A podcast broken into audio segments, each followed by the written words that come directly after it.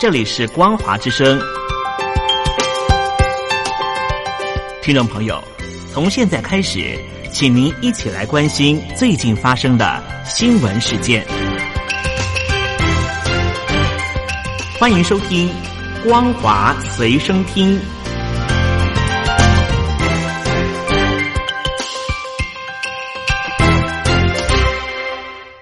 大陆听众朋友您好，欢迎您收听这节光华随身听，我是东山林。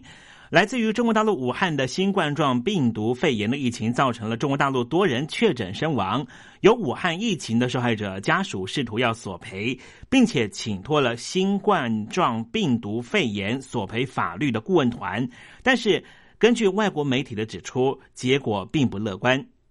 根据美国媒体的报道，新冠状病毒索赔法律顾问团近日发出新闻稿，指出三月六号成立以来，陆续有二十多位受害者家属和他们联系。其中一位索赔者名为张海，他的父亲在今年一月意外骨折，前往武汉动手术的时候，院方却隐瞒疫情，导致他父亲确诊之后身亡。张海希望能够赔偿九十六万元人民币。报道指出，新冠状病毒索赔法律顾问团的成员杨占清表示，顾问团在十七号定稿之后，透过电子邮件寄送九个两会代表，但是只有西南交通大学统战部网公开征集提案建议，其他都没有回应。而中国大陆的外交部部长王毅则表示，对于武汉肺炎的各种滥诉，没有事实根据、法律依据、国际先例。这是三无产品。新冠状病毒肺炎已经造成了十万名的美国人死亡。美国总统特朗普起先不愿多谈，但是后来仍旧在 Twitter 上面表态，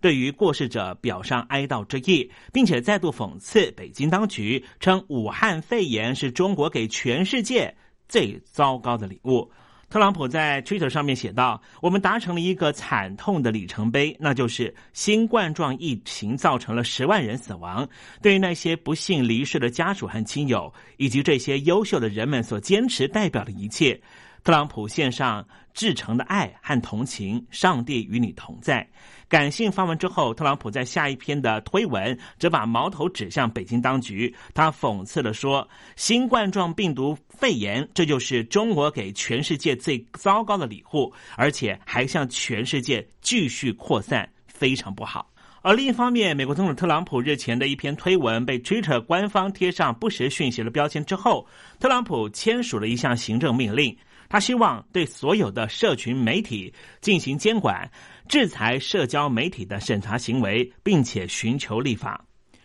特朗普签署的行政命令目标是对准给美国的通讯端正法第两百三十条，政府可以删除或修改这项法律，希望能够削减社群媒介内容审查的权利。他表示，签署的目目的是为了保护言论自由免于受到威胁。尽管美国总统的行政命令没办法撤销国会的立法，但是可以作为后续制定监管规定立下基础，强化对社群媒体公司的压力。而 Twitter 的股价呢，也在二十八号下跌了百分之四点四，导致脸书的股价也因此走低了百分之一点七。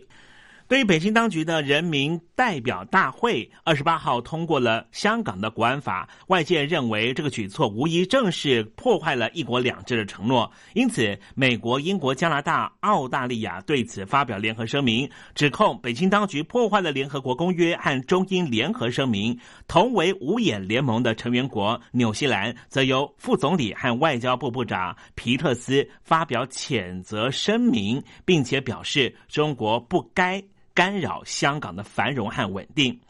声明稿内容提到，北京当局决定对香港实施新的国家安全法，这和具有法律的约束力、在联合国存档的中英联合声明直接冲突。中方在这项声明中有应该承担的原则和国际义务。香港国安法将是破坏一国两制，增加在香港因为政治犯罪被起诉的可能性，破坏保护香港人权利的现有承诺，包括了违背公民权利与政治权利国际公约以及。经济社会文化国际公约所规范的各个事项，声明中强调，在世界疫情大流行的当下，全球都要求各国政府和国际合作和信任。只有北京当局前所未有的举动，采取相反的效果。声明最后强调，由于新的势力危及到香港的繁荣和稳定，美国、澳大利亚、英国和加拿大呼吁北京当局和香港特别行政区政府和香港人民共同努力，找到双方都能够接受的方式，以履行中国在联合国规范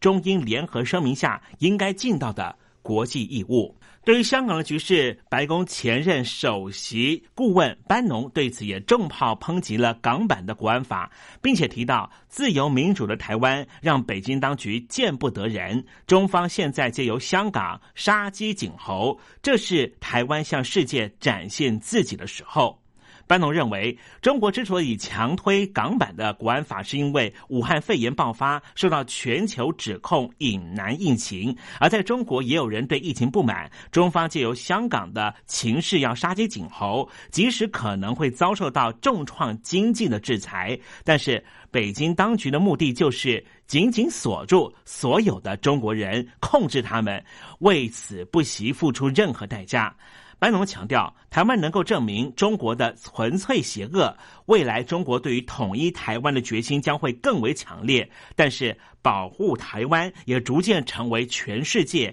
各个国家重视的目标。班农表示，台湾是全球和平繁荣的榜样，呼吁台湾继续用行动当世界各国的表率。他认为，台湾的行动比言语还要有力。针对北京当局举行了所谓的反分裂国家法十五周年的座谈会，老调重弹。对此，台湾陆委会郑重强调，诉诸战争的法律和威慑的行径都违反了国际法原则，终将适得其反。武力和单边决定不是解决问题之道，而北京的集权体制威胁到台湾的和平和亚太安全的风险已经升高了许多。台湾的陆委会强调，中华民国是主权国家，台湾在历史事实、国际法和两岸现实上，从来都不属于。中华人民共和国的一部分，台湾人民绝对不会选择专制、屈服暴力。对于中共加大操作各种形式的对台作为，政府将会密切注意情势发展，提升自我防卫，坚定的捍卫国家主权和民主自由。而同时，台湾的行政院院长苏贞昌也在今天在立法院对于民进党立委吴思瑶质询政府对于北京当局越来越明目张胆的武吓有没有回应。苏奎强调，中国所有的动态都在国军掌握中，我方也不断增强本身备战而不求战，但是绝对不惧战。日前有骇客假冒中华民国总统府寄发了钓鱼信件给多位的台湾的立法委员办公室的电子邮箱。根据台湾刑事局的追查，这些信件是透过一家美国邮件服务公司为在澳洲的伺服器寄发，确定是境外攻击。而且这个骇客集团今年四月也曾经攻击过境外的对象，并非第一次的攻击行为。而德国的治安公司分析定义这个事件就是。中国攻击台湾的政府，也就是来自于中国骇客集团的直接攻击。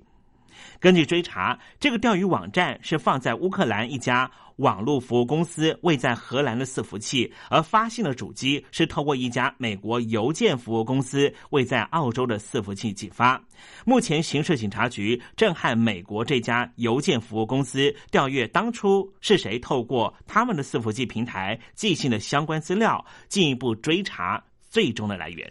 根据《纽约日报》引述了美国知道内情的官员的发言报道，特朗普政府打算要取消与中国大陆军方有关的中国大专院校留学生和旅美学者的所有签证，预估将会有三千人遭到驱逐出境。